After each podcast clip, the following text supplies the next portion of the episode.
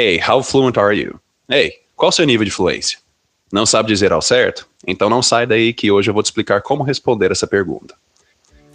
Hi guys, this is Teacher Carlos Vale e esse é o Inglês em 5 minutos.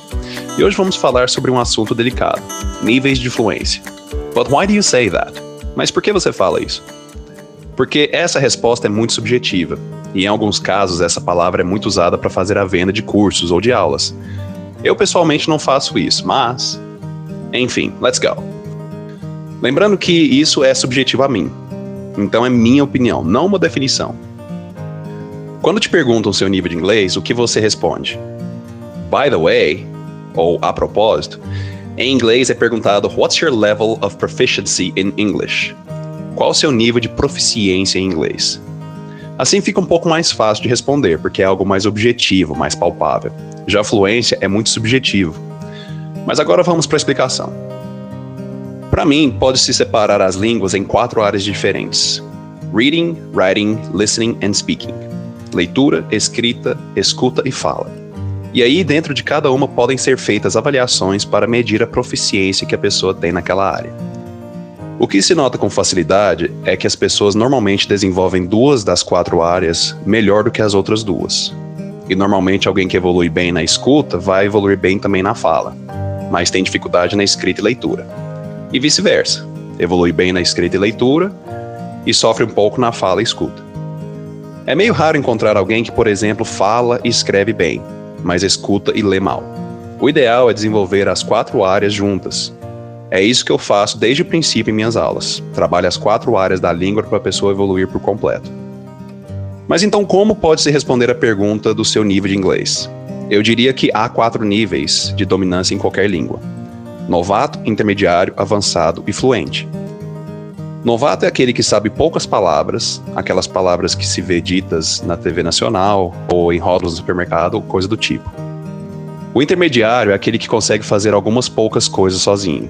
Normalmente ele tem uma dominância boa de duas das quatro áreas da língua é uma pessoa que ou pega algo para ler, ou presta atenção em uma conversa e consegue captar the gist of it, ou o fio da meada. O avançado é aquela pessoa que já tem um domínio quase completo de duas das quatro áreas da língua, e as outras duas não estão muito atrás. É alguém que já não precisa ficar pegando tradutor ou dicionário para checar coisas.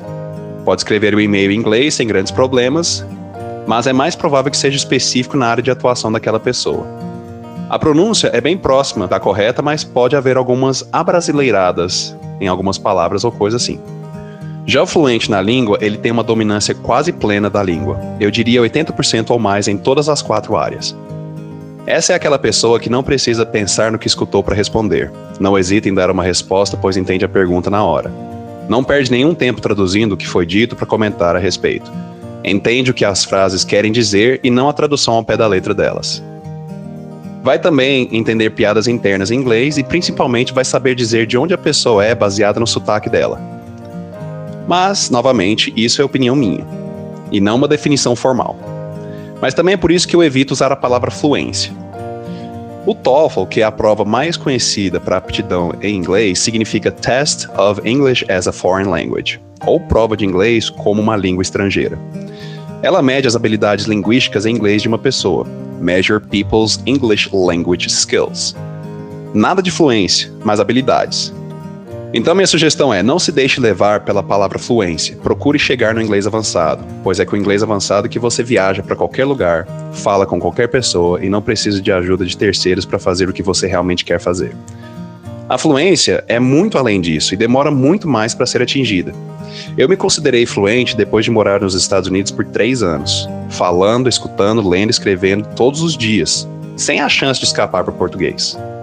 So, with that being said, então, com isso dito, qual nível você diria que é o seu? Well, that's it for today, guys. Para mais conteúdo como esse, ou para tirar dúvidas diretamente comigo, me sigam nas redes sociais. Arroba. See ya!